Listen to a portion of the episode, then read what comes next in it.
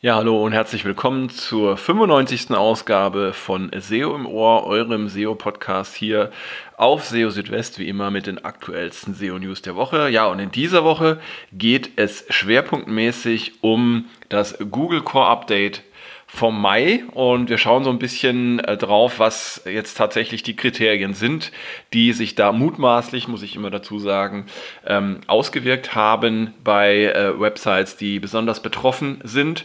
Und ähm, ja, dazu habe ich jetzt die Erkenntnisse aus verschiedenen Analysen zusammengetragen und auch noch ein bisschen ähm, in eigene Projekte reingeschaut, um einfach mal zu gucken, ähm, was da ähm, letztendlich passiert ist. Außerdem haben wir in dieser ähm, Ausgabe auch noch weitere spannende Themen, wie zum Beispiel ähm, Google verweigert Indexierung von Seiten oftmals aus Qualitätsgründen. Ähm, es gibt einen äh, neuen Suche-Podcast von Google selbst mit dem Titel Search of the Record. Da bin ich auch mal sehr gespannt, was da dabei rauskommen wird. Dann gibt es das Lighthouse-Tool äh, von Google in der Version 6, ist jetzt verfügbar mit interessanten neuen Features. Ähm, dann ein Tipp von Google zum Thema User-Generated Content und ähm, auch noch ein Hinweis äh, bezüglich XML Sitemaps. Okay, all das in der aktuellen Ausgabe von SEO im Ohr. Ich freue mich, dass ihr dabei seid. Und äh, ja, wir steigen gleich ein mit dem Google Core Update vom Mai. Inzwischen ist das Update ja komplett ausgerollt und jetzt ist die richtige Zeit dafür, sich mal anzusehen, was da tatsächlich passiert ist und welche Kriterien da besonders eine Rolle gespielt haben. Ich habe dazu die Ergebnisse verschiedener Analysen zusammengetragen und habe auch mal noch ähm, in einige Kundenwebsites reingeschaut, die ich also auch selbst betreue und auch da mal äh, ein paar Erkenntnisse rausgezogen. Zunächst einmal muss man sagen, also das Google Core Update von Mai hat ja die Rankings vieler Websites deutlich verändert. Also es war wirklich ein ziemlich umfassendes Update, wie es aussieht. Und ähm, gerade diejenigen, die Rankings verloren haben, die Sichtbarkeit verloren haben, überlegen sich nach solchen Updates natürlich auch immer, was kann man unternehmen, um ja, verlorenen Boden wieder gut zu machen. Und äh, ja, da gleich erstmal ein Hinweis an dieser Stelle, um ähm, eure Erwartungen so ein bisschen zu äh, managen. Ähm, also wer bei einem äh, Google Core Update verliert, der muss manchmal länger warten, also häufig auch bis zum nächsten Core Update, bis sich da wieder was ins Positive ändert. Und ähm, ja, das auch nur dann, wenn man tatsächlich dann in der Zwischenzeit entsprechende Verbesserungsmaßnahmen vornimmt. Das hatte Google auch schon äh, im letzten Jahr erklärt in einem Blogpost, in dem es zu Google Core Updates eben, äh, in dem es um äh, Google Core Updates ging. Und ähm, Jetzt stellt sich natürlich die Frage, welche Verbesserungen sollte man vornehmen, wenn man Rankings verloren hat? Ähm, von Google selbst kommen da ja, nur sehr allgemeine Hinweise. Ähm, da geht es in erster Linie eben darum, dass äh, die Relevanz gegeben sein soll, also dass die Inhalte auf einer Website zu den Bedürfnissen der Nutzer ähm, passen sollten. Und ähm, es gibt eben bestimmte Signale, die Google verwenden kann oder verwendet, um zu verstehen, ob Inhalte tatsächlich relevant sind für die Bedürfnisse der Nutzer. Und dazu gehören zum Beispiel, das ist ja kein Geheimnis, immer noch äh, Backlinks, aber auch viele weitere Signale. Jetzt habe ich mir, wie gesagt, mal ein paar Analysen ähm, angeschaut und als erstes, und das werde ich auch am umfangreichsten jetzt hier besprechen, ist die Analyse von Mary Haynes die ja, sich sehr viel Mühe gegeben hat und ähm, auf Basis von vielen, vielen Kundenwebsites, die sie selbst betreut, eben einige äh, Kernerkenntnisse herausgearbeitet hat. Da geht es zunächst einmal um die Relevanz und zwar scheint Google tatsächlich seine Fähigkeiten verbessert zu haben, die Bedürfnisse der Nutzer ähm, zu erkennen und die entsprechenden Suchergebnisse auf den oberen Rankings auch tatsächlich anzuzeigen. Dann ähm, zum Thema Expertise. Erfahrungen aus erster Hand scheinen an Bedeutung gewonnen zu haben. Ähm, da gehen wir auch gleich nochmal ein bisschen näher drauf ein. Autorität, auch kleinere Websites können jetzt tatsächlich ähm, in den oberen Regionen äh, der Suchergebnisseiten erscheinen. Und ähm, das ist auf jeden Fall ein Vorteil, dass da jetzt ein bisschen äh, mehr Abwechslung und ähm, eine bessere Mischung äh, da zu sein scheint. Was EAT insgesamt angeht, so sieht es äh, danach aus, dass sich die Bewertung insgesamt ein bisschen geändert hat und dass Google da noch ein bisschen kritischer jetzt drauf schaut. Ja, und schließlich auch noch ähm, scheinen Backlinks betroffen zu sein. Und zwar hat Google also entweder die Bedeutung von Backlinks ähm, abgewertet oder Google kann jetzt tatsächlich echte Links, also verdiente Links, besser als solche erkennen und sie von ja, ähm, künstlich aufgebauten Links unterscheiden. Fangen wir mal an und zwar mit dem Thema Relevanz. Ähm, es gibt ja verschiedene Möglichkeiten, wie Google die Relevanz von Inhalten für bestimmte Suchanfragen messen kann. Und dabei geht es erstmal darum, ähm, ja, Suchanfragen erstmal zu verstehen, was dahinter für ein Interesse liegt und was sie überhaupt bedeuten. Google hat da inzwischen ja sehr gute ähm, Fortschritte gemacht und äh, verwendet spezielle Algorithmen, wie zum Beispiel den BERT-Algorithmus, mit dem auch komplexere Terme verstanden werden können und auch sogar Präpositionen und Konjunktionen in Sätzen richtig zugeordnet werden können. Aber das allein reicht natürlich noch nicht. Ähm, sondern es geht tatsächlich auch ähm, um die Interpretation der Inhalte. Und äh, anscheinend ist es so, dass Google jetzt inzwischen ähm, ja, diese Bedeutung von Inhalten oder die Zuordnung von, von Inhalten zu äh, den Bedürfnissen und der, ja, den Absichten der Nutzer äh, jetzt noch besser vornehmen kann. Und das kann man sehr gut überprüfen, wenn man testweise jetzt mal bestimmte Suchanfragen durchführt und sich überlegt, was könnte denn hinter einer solchen Suchanfrage äh, für ein Interesse stecken. Also wenn man jetzt mal grobe Unterscheidung zwischen informations- und äh, transaktionsorientierten Suchanfragen zum Beispiel nimmt, dann ähm, sieht es wirklich danach aus, dass die Suchergebnisse zum Teil jetzt noch viel besser zu diesen, zu diesen Suchanfragen passen.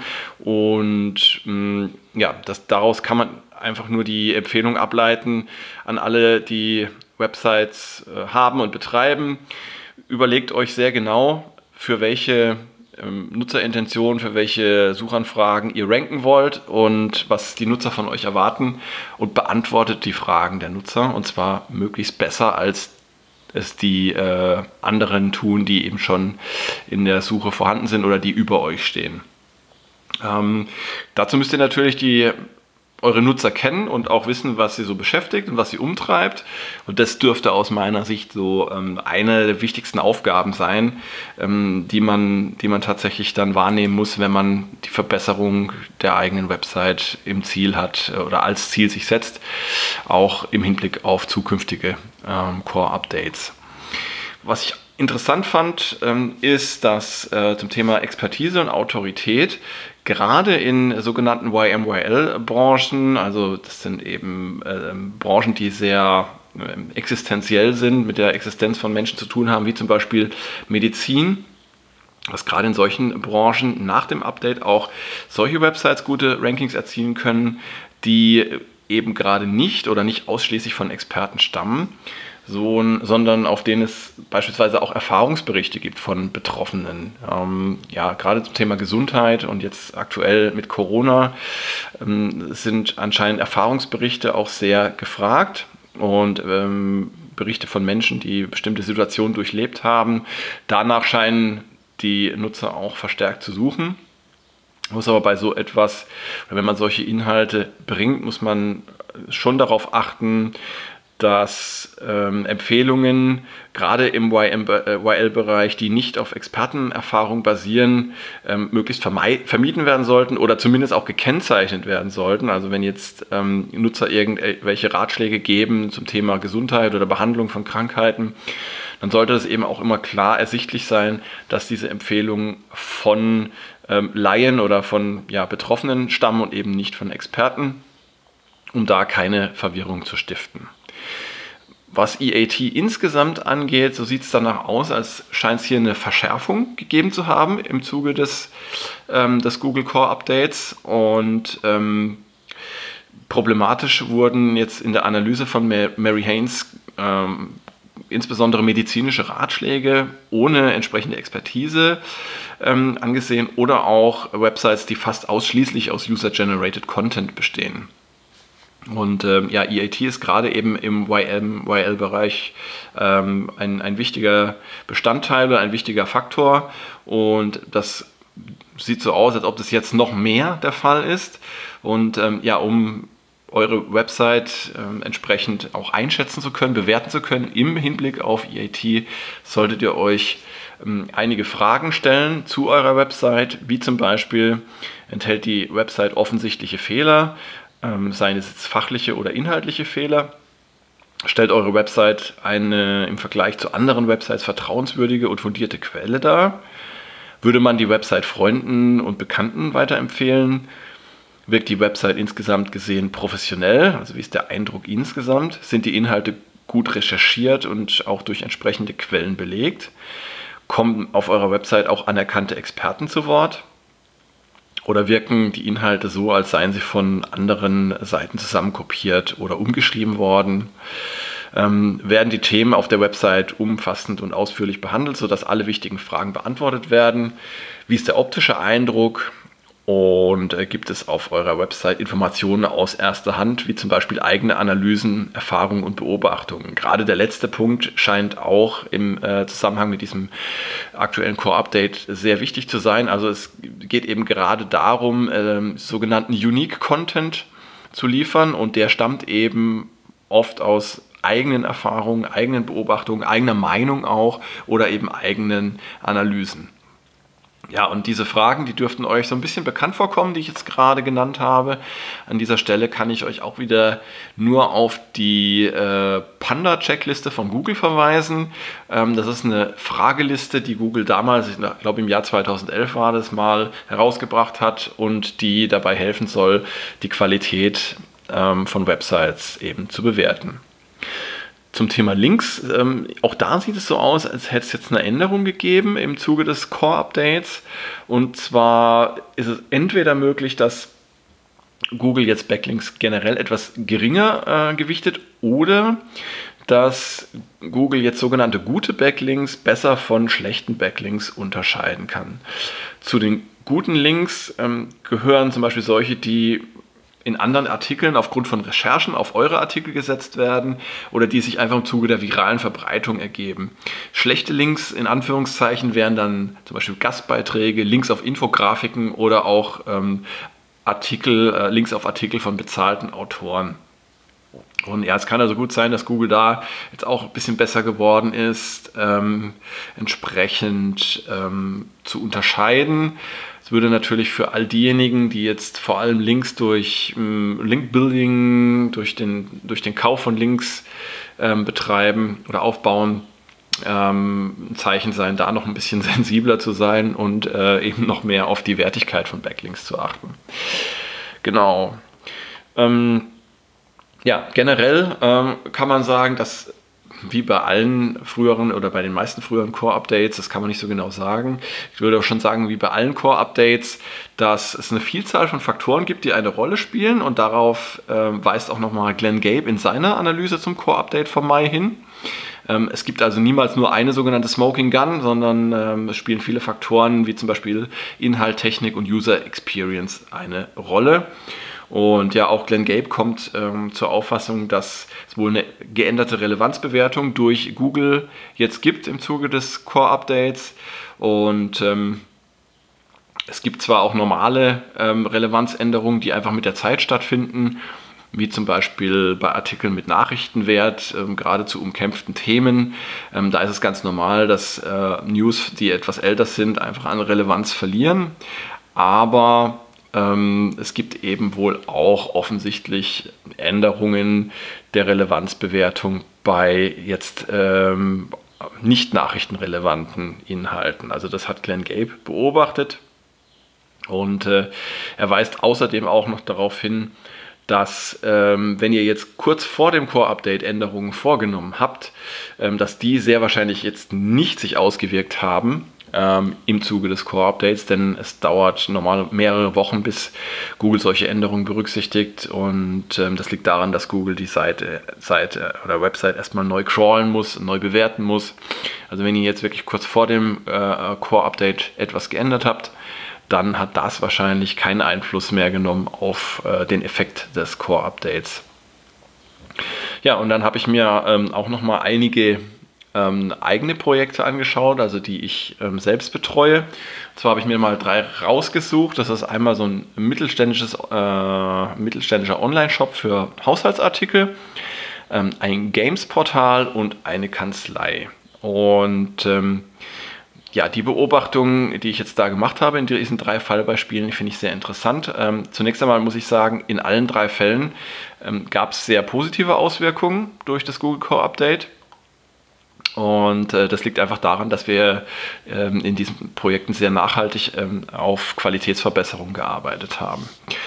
Fange ich mal an, und zwar mit dem Online-Shop. Ähm, da wurden im Laufe der letzten zwölf Monate zahlreiche Verbesserungen vorgenommen. Also zunächst einmal informative und ausführliche Texte für Produktseiten und Kategorieseiten. Dann haben wir auch ähm, anschauliche Produktbilder ähm, eingefügt, die also auch äh, mehr aussagekräftig äh, sind äh, oder aussagekräftiger als äh, es zuvor der Fall war. Und wir haben auch eine Kundenbewertung mit auf die äh, Website genommen. man sieht also sehr schön, es gibt einmal ähm, einen, einen, langfristigen, langsamen Anstieg von ähm, Impressionen und Klicks, aber seit dem Core-Update vom Mai dann nochmal einen deutlichen Sprung nach oben. Man sieht also, dass sich diese Bemühungen tatsächlich ausgezahlt haben. Im zweiten Fall handelt es sich um ein Games-Portal und da ähm, wurden ja in den letzten Monaten nur marginale Änderungen vorgenommen. Die Hauptinhalte der Website sind die Spiele selbst. Es gibt noch ein paar erklärende Texte zu den Spielen, Tipps und Tricks und Anleitungen. Und ja, offenbar ist es aber genau das, was die Nutzer erwarten. Und ähm, Google scheint die Website eben für Suchanfragen nach Online-Games äh, für besonders relevant äh, zu halten, denn auch sie konnte stark hinzugewinnen in äh, den, äh, in, äh, im Zuge des Core-Updates. Ja, und das dritte Beispiel das ist auch ein, ein sehr schöner Fall, ähm, wo wir sehr nachhaltig an äh, der Verbesserung der Inhalte gearbeitet haben. Das ist die Website von einer Rechtsanwaltskanzlei, die regelmäßig ähm, interessante Meldungen aus äh, dem Rechtsbereich postet und zwar so aufbereitet, dass es für die Nutzer auch tatsächlich interessant ist und Mehrwert hat, also auch mit Praxisbezug und auch leicht verständlich, also nicht nur Fachsprech. Äh, und äh, ja, auch da sieht man eine schöne Aufwärtsbewegung im Zuge des Core-Updates. Abschließend kann ich euch im Zusammenhang mit äh, diesem und zukünftigen Core-Updates nur äh, dazu raten, ähm, Analyse zu betreiben und ja, dann auch in nachhaltige Verbesserungen zu investieren. Ihr müsst dabei einen umfassenden Blick haben auf eure Website. Ihr müsst Inhalte, Technik und User Experience betrachten, insbesondere wenn ihr in sogenannten YMYL-Branchen unterwegs seid. Ähm, dann scheint auch EAT ähm, sehr wichtig zu sein, jetzt noch wichtiger zu sein. Schaut euch daher einmal die Google Quality Rater Guidelines an, lest sie durch, ähm, schaut euch Googles Empfehlungen zu Core Updates an aus dem Blogpost zum letzten Jahr und prüft eure Website auch anhand der äh, Panda-Checkliste von Google. Und wenn ihr was verbessert habt, dann nicht ungeduldig sein, denn es dauert recht lange, bis sich Verbesserungen in den Suchergebnissen dann auch niederschlagen, teilweise bis zum nächsten Core-Update und deshalb solltet ihr Änderungen, wenn sich jetzt nicht gleich Verbesserungen ergeben, nicht vorschnell wieder zurücknehmen, sondern einfach mal ein bisschen geduldig sein und dann äh, wird das auch was werden. So, das war jetzt ein recht langer Beitrag. Ich hoffe, ähm, ihr konntet in, äh, in diesem oder aus diesem etwas mitnehmen.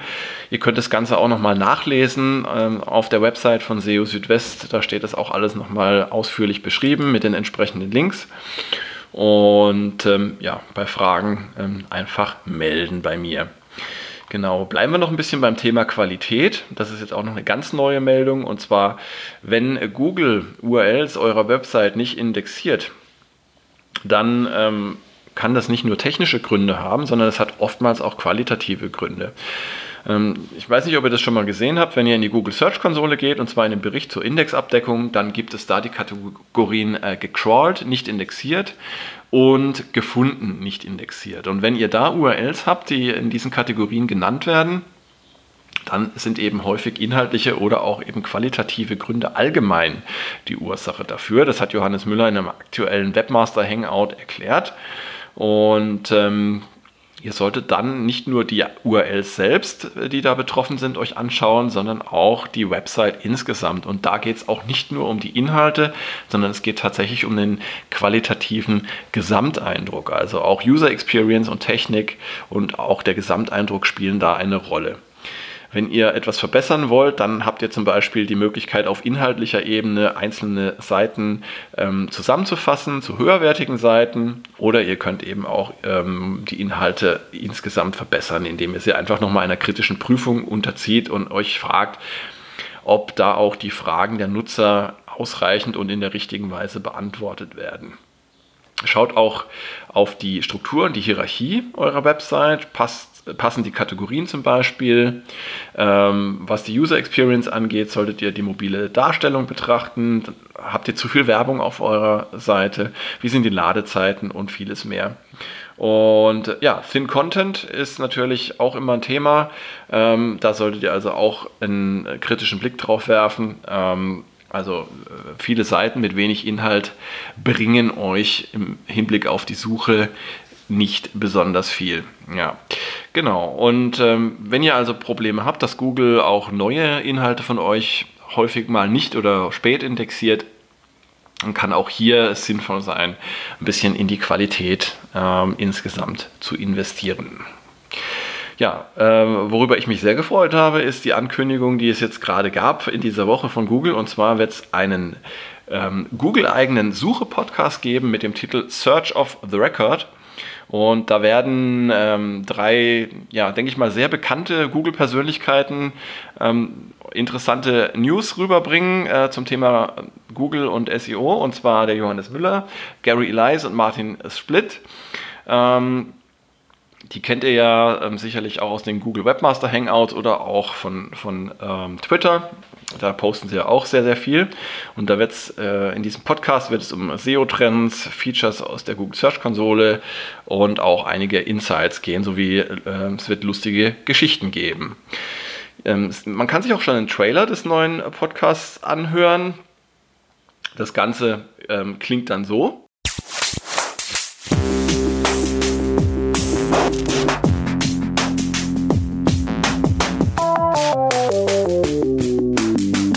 I'm John, here from Google Zurich. I'm Martin, also from Google Zurich. And I was Gary. This is a new podcast series that we're trying out to try to give some behind the scenes insights into what goes on at Google when it comes to search and all of the communications around search. Our goal is not to be another source of documentation, but rather to just give some background information about what's on our minds. So, in this podcast, we are trying to share a little bit with everyone who's interested in what we are thinking and working on and what happens before things become public, basically. So, like little bits and pieces from our daily work, as well as things we discover at events and uh, on Twitter mixed bag, really. I kind of like, like the name Search Off the Record because it's a lot of the stuff that we do that is not documented or kind of some of the information that leads to what we ended up documenting in the end, which is kind of fun. Also, for some reason, it is recorded, but not on records. So technically, we're okay, right? Mm-hmm. Yeah. We're safe. Also, we had other ideas for the names, and it's probably great that we chose this name because others were like search engine square table. that would have been awkward, Gary. I don't know. It's good we tabled that. That's good. Yeah. Martin, stop it. We should have searched for a better name. On the search engine of your choice. So, why you should listen to our podcast? Well, primarily because we are really, really funny.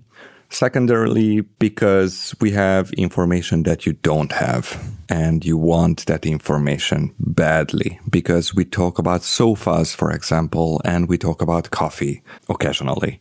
Well, actually, almost always. And robots text. And robots txt. Are we going to talk about secret algorithms at Google? Is a sofa a ranking signal? Yeah, absolutely. Well, this is search off the record, and now we're still on the record. But I guess we will continue to be on the record until we say something terrible enough for someone to just either stop the recording or fire us, whichever comes first. Should I stop the recording? Yes, please. Make it stop. So, what would you choose as your user agent, Martin? Pink Fluffy Unicorn 1.0. So fluffy. Ja, und da kann man schon echt gespannt sein, was so in der ersten Episode dann rauskommen wird und welche Infos äh, uns dann Johannes, Gary und Martin dann liefern werden. Also eine schöne Sache, wie ich finde.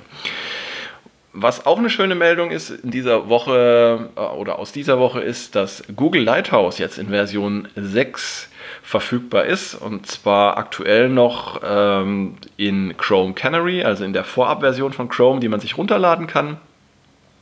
Da ist dann auch Google Lighthouse 6 enthalten. Und ja, für die, die das Tool noch nicht kennen, also das ähm, Lighthouse ist eine Art Allzweckwaffe. Man kann damit die Performance äh, von Webseiten testen. Man kann damit auch bestimmte SEO-Kriterien testen und auch die Barrierefreiheit sowie auch zum Beispiel ähm, Progressive Web Apps, also auch äh, Webseiten, die so ein bisschen äh, wie eine App sich anfühlen. All das kann man mit Lighthouse sich ähm, anschauen und bewerten lassen. Ähm, die wichtigste Änderung aus meiner Sicht in Lighthouse 6 ist, dass jetzt neue ähm, Kennzahlen, Metriken enthalten sind und zwar die, die jetzt auch zuletzt mit den ähm, Core Web Vitals von Google vorgestellt wurden. Und zwar sind das der Largest Contentful Paint, der Cumulative Layout Shift und die Total Blocking Time, die im Wesentlichen dem First Input Delay entspricht. Und ähm, ja, diese Kennzahlen, die werden jetzt auch berücksichtigt in der Berechnung des Gesamtergebnisses mit einem bestimmten Prozentwert. Und zwar wird jetzt der ähm, Largest Contentful Paint mit 25% tatsächlich berechnet oder eingerechnet. Die Total Blocking Time ebenfalls mit 25% und der Cumulative Layout Shift mit 5%. Hm, ich habe euch das auch nochmal in dem entsprechenden Beitrag auf SEO Südwest zusammengestellt, auch wie jetzt die äh, Berechnung der einzelnen Kennzahlen sich geändert hat und die Gewichtung. Das könnt ihr euch im Detail auch gerne noch einmal anschauen. Ähm, aus der Berechnung rausgefallen sind dafür der First Meaningful Paint, die First CPU Idle und äh, Max Potential First Input Delay. Ähm, genau, und ähm, dadurch können sich auch jetzt andere Ergebnisse dann ähm, ergeben, wenn ihr eure ähm, Webseiten äh, testet in Tests hat sich gezeigt, dass ähm, bei etwa 20 Prozent der getesteten Seiten eine höhere Punktzahl erreicht wurde, bei 30 Prozent der Wert etwa gleich blieb und bei 50 Prozent der Seiten ähm, gab es eine Verschlechterung von mindestens 5 Punkten. Schön ist auch, dass es jetzt einen sogenannten Scoring Calculator gibt. Und zwar könnt ihr damit einen Vergleich äh, der Ge Ergebnisse zwischen Lighthouse 5 und Lighthouse 6 ziehen. Und ihr könnt außerdem auch ähm, ja, mit verschiedenen Werten rumspielen. Also was, was wäre zum Beispiel, wenn jetzt ähm, die Total Blocking Time ähm, um äh, 300 Millisekunden besser wäre? Wie würde sich das auf das Gesamtergebnis auswirken? Und ihr könnt dann auch noch ein bisschen mit der Gewichtung rumspielen. Also finde ich auch eine ganz äh, schöne Sache. Es gibt auch noch ein paar weitere Änderungen in Lighthouse 6. Ähm, es kommen äh, einige neue Audits hinzu, die zum Thema Barrierefreiheit beitragen aus der X-Core-Bibliothek zum Beispiel Area Hidden Focus, ähm, Heading Order und auch äh, Duplicate oder Duplicate ID Area. Ja, dieses und vieles mehr äh, bietet euch Lighthouse 6 zur äh, kompletten Liste der Änderungen, äh, der wichtigsten Änderungen. Schaut am besten euch den Beitrag auf SEO Südwest an. Und ähm, ja, ich finde es ziemlich spannend. Ähm, zum Thema User-Generated Content, also nutzergenerierte Inhalte, hat Google in dieser Woche ein Video veröffentlicht und ein paar Tipps gegeben. Also gerade für äh, Websites, die ähm, zum großen Teil aus User-Generated Content bestehen, wie zum Beispiel Foren. Ähm, hier ist wichtig, auf einige Dinge zu achten. Und zwar ist es zunächst einmal so, dass eben User-Generated Content genauso gewertet wird wie die übrigen Inhalte einer äh, Website. Und daher können sich eben auch Qualitätsmängel in User-Generated Content negativ auswirken auf ähm, das Gesamtranking und auf die Gesamtbewertung eurer Website. Daher ähm, solltet ihr darauf achten, bevor User-Generated Content tatsächlich von Google indexiert wird, dass ja auch die Qualität stimmt. Und ihr solltet also dann sicherstellen, dass ähm, Inhalte, bevor sie auf ähm, Index gesetzt werden, ähm, erst nochmal geprüft werden. Und ähm, ja, das ist natürlich gerade auf Seiten, auf denen viele neue Inhalte hinzukommen, ist das nicht so ganz einfach. Aber ich würde euch sehr stark dazu raten, da, äh, wenn ihr nicht die ähm, Bewertung eurer gesamten Website aufs Spiel setzen möchtet. Ähm, zudem solltet ihr darauf achten, wenn äh, es bei, auf eurer Website möglich ist, Links zu setzen in User-Generated Content, dass diese Links ähm, immer auf äh, rel UGC gesetzt werden. Also das ist ja das neue Link-Attribut, mit dem man User-Generated Content auszeichnen kann. Ihr könnt aber alternativ auch äh, rel NoFollow verwenden. Und achtet auch darauf, dass ihr User-Generated Content klar ähm, als solchen kennzeichnet, dass da keine Vermischung zum Beispiel mit ähm, Experteninhalten entsteht. Ja, und das alles könnt ihr in einem neuen Video aus der Serie Ask Google Webmasters nochmal ähm, ansehen und anhören. Ähm, den Link dazu habe ich euch auch im entsprechenden Beitrag gesetzt.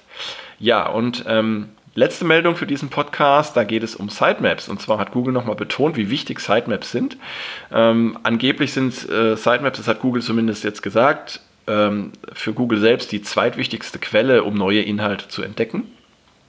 Und äh, zwar stammt diese Aussage vom Gary Elias, ähm, die hat er jetzt auf äh, Twitter gepostet. Und ähm, ja, das gilt natürlich insbesondere für große Websites mit vielen URLs und auch, äh, mit vielen Änderungen. Da solltet ihr da, äh, danach schauen, dass ihr eine immer aktuelle XML-Sitemap äh, habt, die auch automatisch aktualisiert wird, wenn ihr Inhalte löscht, wenn ihr Inhalte hinzufügt oder auch ändert, damit Google dann auch entsprechend immer darauf zugreifen kann. Die es, ja, viele Content-Management-Systeme wie WordPress oder Joomla bieten passende Erweiterungen an, die euch dann äh, die Sitemaps erstellen und auch anpassen. Ihr könnt die Sitemap dann per Google Search Konsole anmelden, damit Google sie auch kennt. Und ihr könnt sie außerdem auch in der Robots.txt angeben und verlinken. So, und das war es jetzt auch schon wieder. Äh, was heißt schon wieder? Das war diesmal eine etwas längere Ausgabe von SEO im Ohr. Jetzt haben wir ja fast die halbe Stunde erreicht. Aber ähm, ich freue mich, dass ihr jetzt, äh, falls ihr das jetzt noch hört, bis zum Ende dabei geblieben seid und ähm, dass ihr eingeschaltet habt. Und ja, ich freue mich, wenn ihr auch regelmäßig weiterhin auf SEO Südwest vorbeischaut und gerne auch wieder dann am nächsten Wochenende einschaltet zu einer neuen Ausgabe von SEO im Ohr. Bis dahin, macht's gut. Ciao, ciao. Euer Christian.